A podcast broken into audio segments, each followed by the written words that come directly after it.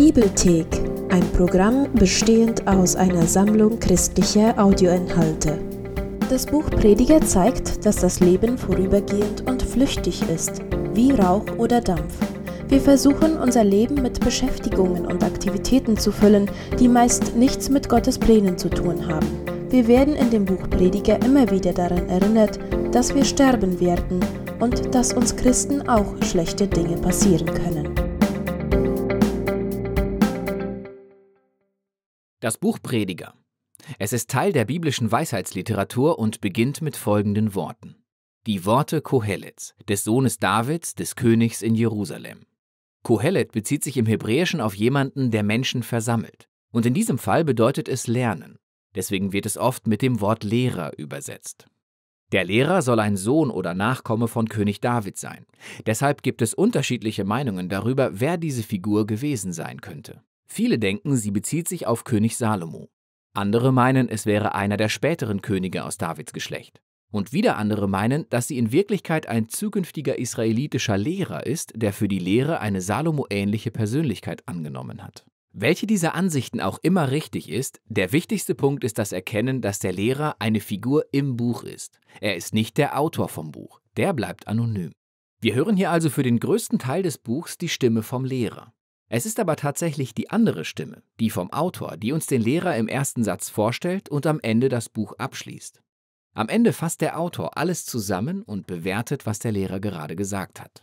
Der Autor möchte, dass wir alles hören, was der Lehrer zu sagen hat. Er möchte uns dann helfen, das Gehörte zu verarbeiten und unsere eigene Schlussfolgerung zu ziehen.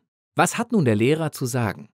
Der Autor fasst die grundlegende Botschaft vom Lehrer am Anfang und Ende wie folgt zusammen. Hevel, Hevel. Alles ist absolut Hevel. Im Deutschen kann man dieses Wort Hevel mit bedeutungslos oder nichtig übersetzen. Aber das trifft nicht ganz den Kern dieser Idee. Auf Hebräisch bedeutet Hevel wörtlich Dampf oder Rauch, und der Lehrer verwendet dieses Wort 38 Mal als Metapher. Er beschreibt damit, wie das Leben zum einen vergänglich und flüchtig ist wie eine Rauchwolke und zweitens, wie rätselhaft und paradox es ist. Ähnlich wie Rauch erscheint es fest, aber wenn du versuchst, es zu packen, ist nichts da. Es gibt zum Beispiel so viel Schönheit und Gutes auf der Welt, aber gerade wenn man es genießt, schlägt das Schicksal zu und alles scheint sich in Luft aufzulösen. Wir alle haben einen starken Sinn für Gerechtigkeit, aber fast immer passieren guten Menschen schlechte Dinge. Das Leben ist ständig unvorhersehbar, es ist instabil, oder um es mit den Worten vom Lehrer zu sagen, als würde man dem Wind nachjagen. Hevel. Das ist wie ein Wermutstropfen. Warum sagt er das alles? Das wesentliche Ziel vom Autor ist es, alle Wege aufzuzeigen, auf die wir unserem Leben ohne Gott Bedeutung und Ziele geben wollen. Und er lässt den Lehrer alle diese Wege abreißen. Der Autor denkt, dass wir die meiste Zeit, Energie und Emotionen in Dinge investieren, die letztlich keine dauerhafte Bedeutung haben. Und er lässt den Lehrer uns eine harte Lektion in Sachen Realität erteilen.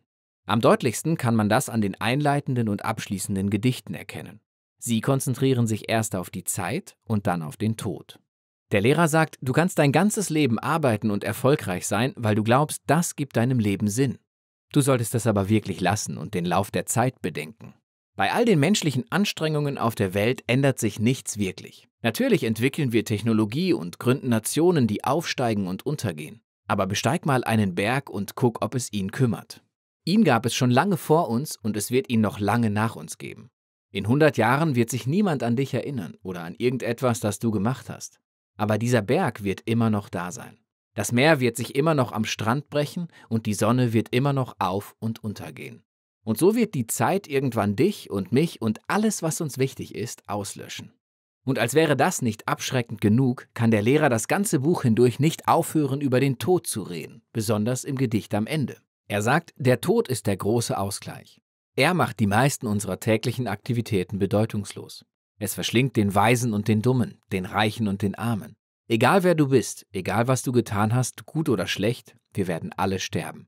Und man kann dem nicht entgehen. Mit diesen beiden Ideen betrachtet der Lehrer alle Aktivitäten und falschen Hoffnungen, für die wir unser Leben einsetzen, um Sinn und Bedeutung zu finden, wie Wohlstand, Karriere, sozialer Status oder Vergnügen. Du glaubst, harte Arbeit macht das Leben wertvoll?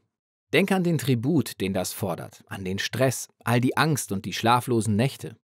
Und wenn du dann endlich etwas Geld verdient hast, bist du schon zu alt, um es zu genießen. Und wenn es dann an der Zeit ist, dein Lebenswerk weiterzugeben, interessiert das denjenigen vielleicht gar nicht so sehr wie dich. Oder vielleicht glaubst du, das Vergnügen macht das Leben wertvoll. Na dann mach. Lebe für deinen Urlaub oder für die Wochenendparty. Der Montag kommt trotzdem wieder. Hevel, Hevel. Alles ist absolut Hevel.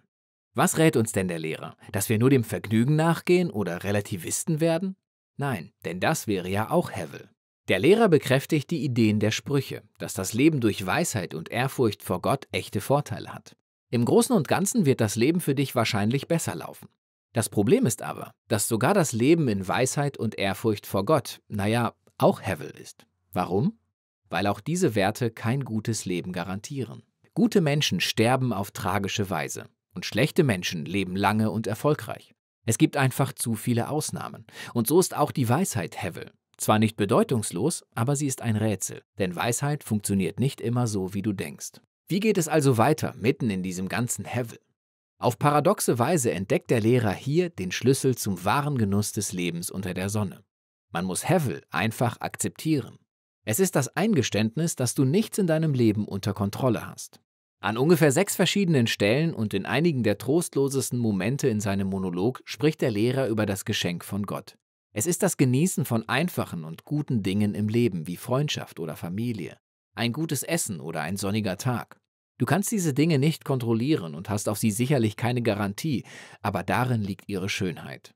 Wenn ich eine Haltung voller absolutem Vertrauen in Gott einnehme, bin ich befreit, mein Leben einfach so zu genießen, wie ich es tatsächlich erlebe, und nicht so, wie ich es für notwendig halte. Denn selbst meine Erwartungen, was das Leben sein sollte, sind am Ende Hevel. Hevel, Hevel. Alles unter der Sonne ist absolut Hevel. Und so kommt der Lehrer zum Ende. Gleich hier am Ende spricht wieder der Autor und bringt alles zum Abschluss. Er sagt, die Worte vom Lehrer sind für uns hier sehr wichtig. Er vergleicht sie mit einem Hirtenstab mit einem Stachel, also einem spitzen Ende, an dem man sich bei Berührung wehtun könnte. Er sagt, der Lehrer versucht dich in die richtige Richtung zu bewegen, nämlich zu größerer Weisheit.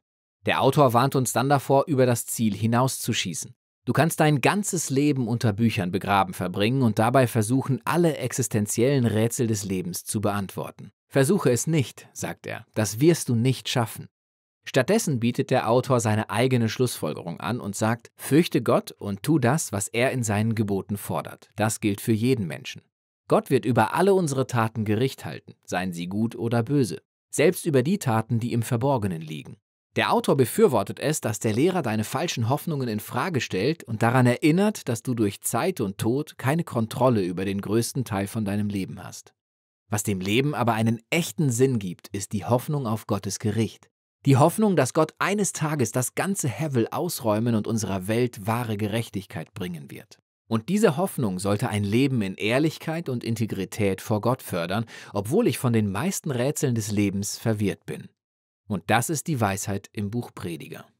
Wir glauben, dass sich ein roter Faden durch die gesamte Bibel zieht. Und wir machen Videos wie dieses, um dir zu helfen, den Aufbau und die Kernaussage eines Buchs besser zu verstehen. Das ist nur möglich, weil Menschen das Projekt unterstützen. Wenn du mehr darüber wissen willst, dir dieses Video und das dazu passende Plakat kostenlos herunterladen möchtest, dann besuche unsere Website www.dasbibelprojekt.de.